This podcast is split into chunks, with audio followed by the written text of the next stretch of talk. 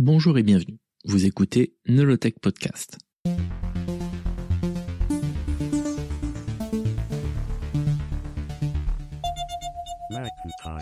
Nolotech Podcast, épisode 17, iBook, PowerBook et PowerMac. Comme nous avons pu l'aborder dans l'épisode 15, Steve Jobs a pour objectif d'avoir un catalogue de produits simplifié à l'extrême, avec uniquement 4 produits. Un ordinateur de bureau grand public, un ordinateur de bureau pour professionnels, un ordinateur portable grand public et un ordinateur portable pour professionnels. Steve Jobs ouvre les festivités avec l'iMac, l'ordinateur de bureau grand public. Comme nous avons pu le voir dans l'épisode précédent, l'iMac est un succès pour Apple. Cependant, le travail ne fait que commencer. Il faut maintenant créer trois autres produits avec autant d'attention. Avec uniquement quatre références à son catalogue, Apple ne peut pas se permettre d'avoir un produit mal reçu par le marché. Sinon, c'est la banqueroute. Six mois avant l'iMac, Steve Jobs avait présenté le Power Mac G3, l'ordinateur de bureau pour les professionnels. C'est un ordinateur qui a eu un grand succès, notamment parce qu'il était très performant. Néanmoins, il n'a pas été supervisé par Steve Jobs. En effet, il sort en novembre 97, soit deux mois après l'annonce de Steve Jobs comme ICO. Impossible donc que cette machine ait été créée sous la supervision du cofondateur. Néanmoins, le succès est réel. Un million de ventes la première année, ce qui est impressionnant pour un ordinateur qui reste tout de même assez cher. C'est en janvier 1999 que le nouveau Power Mac G3 est annoncé. Cette fois-ci, on voit bien la différence avec son prédécesseur. Il s'inspire très largement du design de l'iMac. Autant le premier Power Mac G3 était une tour beige au design sans intérêt, le nouveau Power Mac G3 est une tour colorée, élégante et bien proportionnée. On trouve des poignées au pied et sur le dessus de la tour permettant de la transporter facilement et rappelant évidemment la poignée de l'iMac. Adieu donc au beige, le nouveau Power Mac G3 a de la couleur. L'avant, l'arrière et le haut se partent de bleu alors que les côtés sont blancs. Chaque couleur est translucide, laissant voir le nom G3 sur les côtés. Du coup, pour le différencier de son prédécesseur, les fans lui donnent comme surnom le Power Mac Blue and White. C'est aussi le premier Mac avec un port FireWire, tout en proposant en parallèle des ports USB. Un bouton sur le côté, au-dessus du gros logo Apple bleu, permet d'ouvrir la tour pour accéder facilement à l'intérieur de la machine, rendant les mises à jour matérielles et les réparations aisées. Cependant, certains sont déçus par certains éléments comme la perte des ports série et SCSI, ou encore la disparition du lecteur de disquette, élément pourtant présent dans le modèle précédent.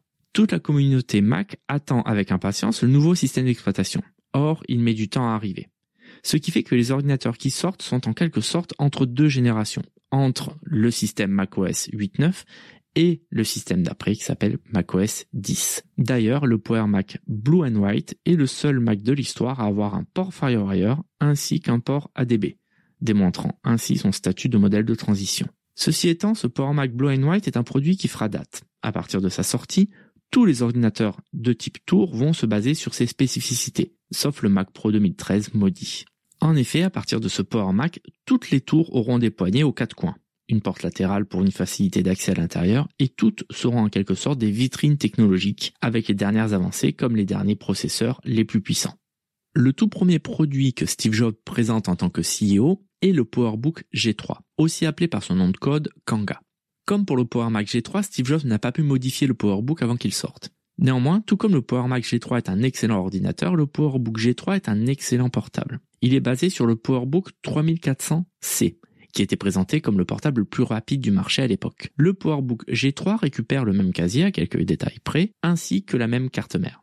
La différence se fait au niveau de la RAM et surtout du processeur, avec le passage du PowerPC G2 au G3. Grâce à cela et à sa toute nouvelle carte graphique, le PowerBook G3 est présenté comme deux fois plus rapide que le 3400C.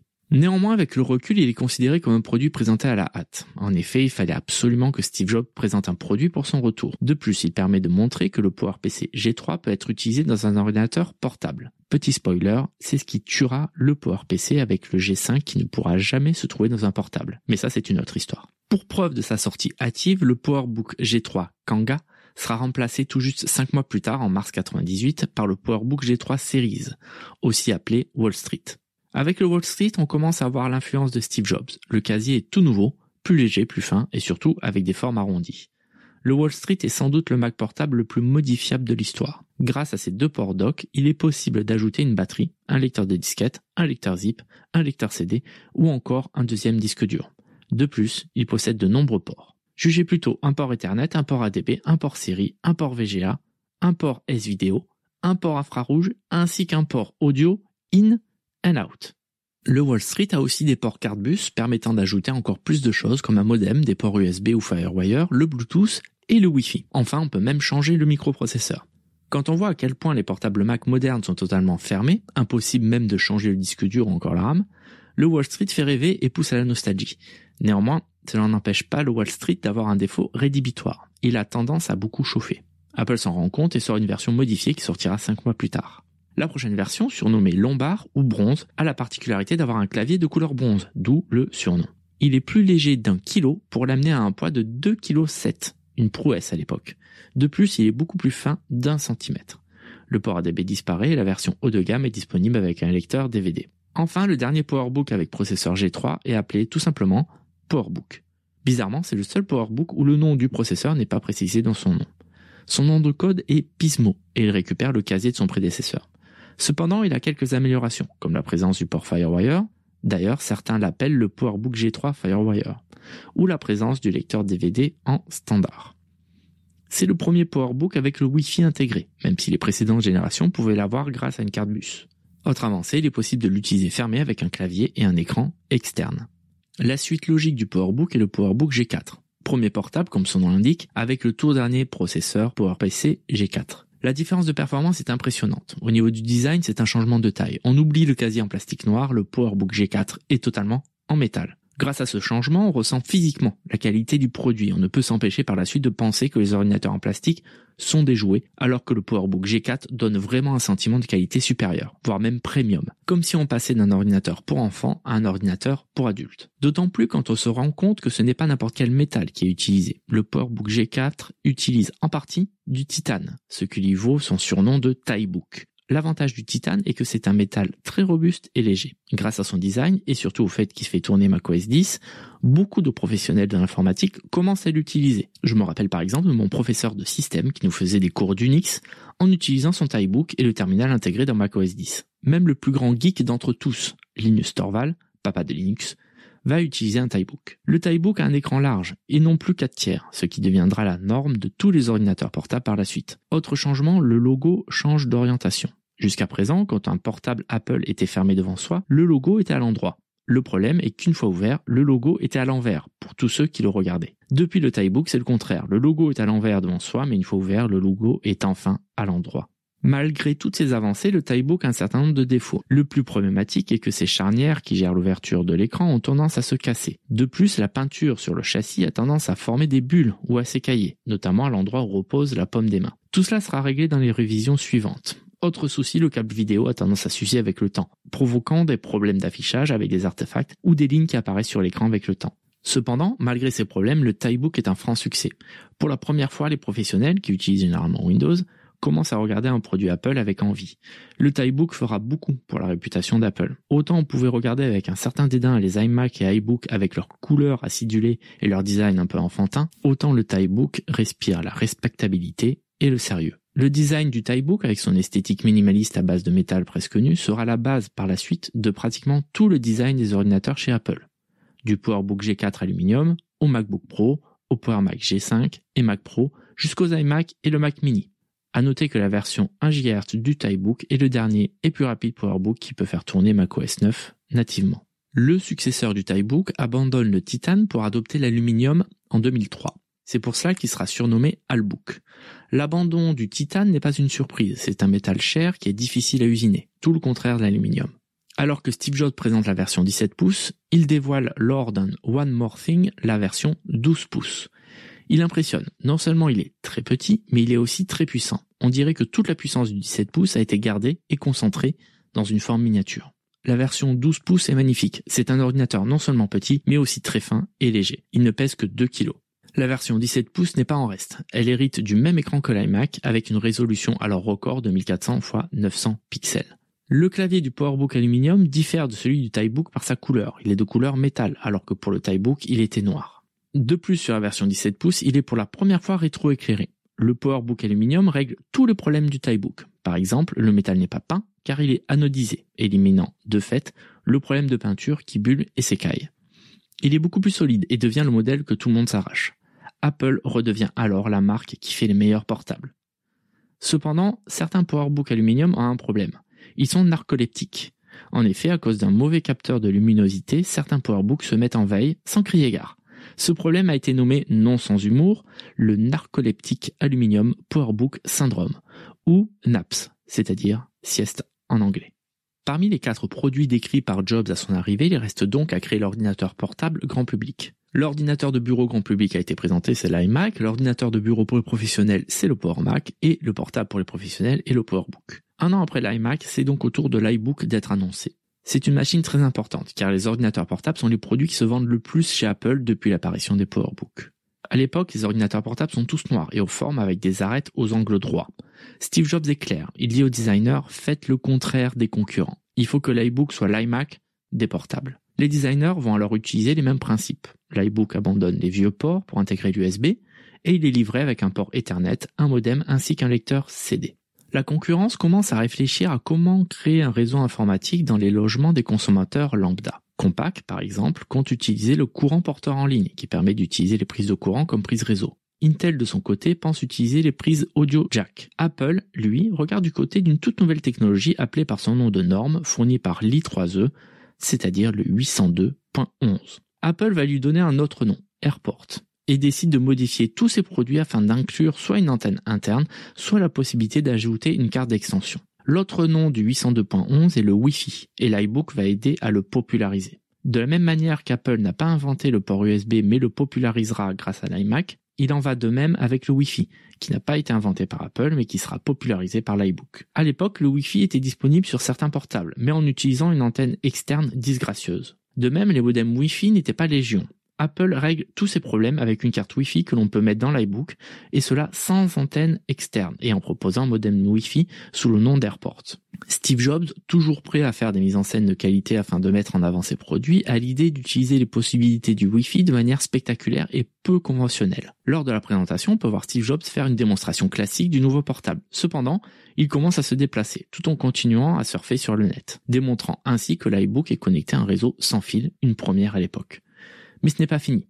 Tel un magicien démontrant que son tour n'est pas truqué, Steve Jobs fait entrer l'iBook dans un cerceau, montrant ainsi qu'il n'est pas connecté à une quelconque connexion filaire. Mais ce n'est pas assez impressionnant pour Steve Jobs. Il va mettre à contribution son ami Phil Schiller, patron du marketing d'Apple. Il le fait sauter d'une plateforme à 5 mètres du sol avec un iBook dans les mains, sur un matelas, heureusement. Tout cela dans le but de montrer que pendant la chute, l'iBook continue à transférer des données. On peut même voir les données de l'accéléromètre qui permet de se rendre compte en temps réel de la dureté de la chute. Dans la même présentation, Steve Jobs annonce le routeur Wi-Fi Airport avec son design en forme d'ovni. Il explique alors qu'Apple est la seule société qui peut imposer le Wi-Fi sur le marché. Il dit la technologie existe, mais personne l'utilise.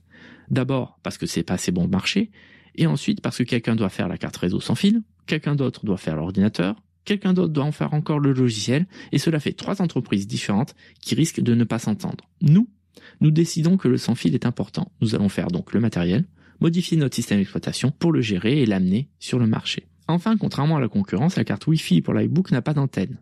De plus, les cartes Wi-Fi seront disponibles sur l'ensemble des produits d'Apple avant qu'ils soient intégrés par la suite directement. Au niveau design, comme l'iMac, l'iBook sera tout en courbe, avec des couleurs et utilisant du plastique translucide. Alors que la concurrence essaie de faire passer un message de sérieux et de performance avec ses portables, Apple veut au contraire montrer qu'un ordinateur peut être fun. Pour la forme générale, Johnny Ive opte pour une sorte de forme de coquillage. L'iBook reprend aussi beaucoup d'éléments présents dans le eMate. Un élément très innovant de l'iBook, qui sera repris par pratiquement tous les ordinateurs portables par la suite, est le fait que l'iBook se réveille quand on l'ouvre. C'est une avancée plus complexe à mettre en place qu'il n'y paraît, car il faut éviter que l'ordinateur se réveille de manière intempestive, au risque de vider la batterie. De plus, l'écran n'est pas accroché à la base par un crochet comme c'est le cas pour le PowerBook, rendant ce système de réveil d'autant plus difficile à mettre en place et à régler. La poignée, à l'arrière de l'iBook, le fait penser un peu à un sac à main coloré. Cependant, contrairement à la poignée de l'iMac, celle de l'iBook est non seulement utilisable, mais utile. Elle permet aussi de rendre l'ordinateur plus accueillant, poussant l'utilisateur à le toucher et à le manipuler. Dans le même but, la poignée a du caoutchouc, afin de la rendre plus confortable. Le contour de l'iBook a aussi du caoutchouc, afin d'amortir les chocs. Cela va provoquer des soucis lors de la production. Associer du plastique dur, avec le matériel principalement en métal de l'intérieur de la machine, associé avec du caoutchouc, sans qu'il y ait d'écoulement, demande pas mal de révision afin que cela fonctionne. La poignée est fabriquée avec un plastique particulièrement résistant, le Surlyn. Utilisé entre autres comme revêtement des balles de golf. Toutes ces avancées ajoutent de la complexité. L'utilisation de caoutchouc, la poignée et le système de réveil sans accroche provoquent un retard de plusieurs mois. Mais c'est ce qu'il faut afin de réaliser la vision particulière de Jobs et Hive. En regardant de plus près, on dirait presque que l'iBook est un iMac qui a été écrasé. D'ailleurs, il est appelé par le marketing comme le iMac to go, l'iMac prêt à partir. L'iBook est disponible au départ en deux couleurs, Blueberry, c'est-à-dire bleu, et Tangerine, orange. Comme pour l'iMac, l'iBook va avoir plusieurs révisions. Il sera disponible avec des couleurs supplémentaires, comme le graphite, c'est-à-dire gris, indigo, bleu foncé, et K-Lime, c'est-à-dire une sorte de vert. Sa dernière version d'ailleurs étant disponible exclusivement sur le site de vente direct d'Apple. Apple n'arrêtera pas de faire évoluer l'iBook, le proposant non seulement avec d'autres couleurs, mais aussi en ajoutant la mémoire, des ports FireWire et proposant des processeurs toujours plus rapides. En 2000, une version spéciale, iBook SE, donc c'est-à-dire spéciale édition, sort avec un processeur un peu plus rapide, deux fois plus de RAM, 64 Go au lieu de 32, et avec une couleur, cette fois-ci, grise. Tout comme l'iMac en son temps, l'iBook essuie beaucoup de critiques, principalement dues à son design. On lui donne même le surnom sympathique d'abattant WC de Barbie, à cause de sa forme tout en rondeur et de ses couleurs chatoyantes. Outre le côté joué de l'iBook, il est aussi considéré comme pas très pratique à utiliser. En effet, si on le compare au PowerBook, l'iBook est beaucoup plus gros, à cause de sa forme ainsi que sa poignée, et épais, en étant moins performant. Ces critiques sont pertinentes. Néanmoins, il faut tout de même préciser que grâce à son design, l'iBook est un ordinateur portable beaucoup plus robuste que le PowerBook, lui permettant de mieux encaisser les coups et les chutes. Cependant, il manque tout de même un certain nombre d'éléments à l'iBook au niveau technique. Par exemple, il a moins de connectiques que le PowerBook, et l'ajout de nouveaux ports se font après leur apparition sur les PowerBook. De même, il est difficile de modifier l'iBook. Seule la RAM et la carte AirPort sont facilement accessibles et encore facilement, il faut le dire rapidement. Hein. Il faut démonter le clavier pour cela. Pour accéder au disque dur et au lecteur CD, il faut enlever plusieurs dizaines de vis et cela annule en plus la garantie. Comme les autres machines d'Apple, l'iBook est régulièrement mis à jour. En 2001, il est redessiné avec une forme plus classique avec l'apparition de l'iBook G3 Dual USB, aussi surnommé Snow à cause de sa couleur blanche. Retour donc au classicisme avec l'abandon des couleurs criardes ainsi que la poignée et la forme imposante. Autre changement, il n'est disponible qu'en une seule couleur, ce qui deviendra la norme par la suite pendant des années. On commence à voir comment Apple fait la différence entre la gamme professionnelle et grand public pour les ordinateurs portables au niveau du design. Les professionnels ont droit au PowerBook tout en métal, alors que le grand public doit faire avec du polycarbonate blanc. Malgré son design plus resserré, l'iBook Snow est annoncé comme plus robuste que son prédécesseur. À noter une anecdote spéciale concernant cet iBook G3 Dual USB. En effet, avec le temps, il a tendance à sentir très mauvais. Et quand je dis mauvais, c'est vraiment très très mauvais. Hein. Il pue. Il pue, c'est une horreur. En effet, au bout de quelques années, une des colles utilisées pour assembler l'ordinateur relâche un gaz nauséabond. Ceux qui ont eu la malchance d'être confrontés à ce désagrément parlent d'une odeur de transpiration. Euh, bah, en fait, comme si l'ordinateur avait été badigeonné de la sueur d'un homme ayant randonné avec le même t-shirt pendant plusieurs semaines. Euh, ouais, bon appétit hein, si vous m'écoutez à l'heure du repas évidemment. Cerise sur ce gâteau déjà peu ragoûtant, apparemment l'odeur empire avec le temps. Chouette. Le seul moyen de se débarrasser de cette forte odeur serait d'enlever toute la colle utilisée pour maintenir le clavier, et aussi de changer le clavier. Bref, c'est compliqué. Seulement trois ans après son retour, les effets du leadership de Steve Jobs deviennent indéniables. En 1997, il récupère une société proche de la fin, à 90 jours de la banqueroute et trois ans plus tard, la société enchaîne les succès. Mieux, Apple est considéré comme l'une des entreprises les plus créatives dans l'industrie de l'informatique, avec quatre familles de produits au succès indéniable. Mais Steve Jobs en veut toujours plus. Il a pour but que ses produits soient dans les mains du plus grand nombre de personnes possible. Et pour cela, il aura besoin d'avoir ses propres magasins. Merci de m'avoir écouté. Pour m'aider à faire ce podcast, envoyez-moi un message, ça fait toujours plaisir, à nolotech.com slash contact ou sur Twitter, nolotech. Vous pouvez aussi partager le podcast et lui donner une note sur les différentes plateformes. Et enfin, vous pouvez aussi acheter mon livre, L'histoire d'Apple, 45 ans d'innovation, disponible partout. J'ai mis tous les liens dans la description. À bientôt!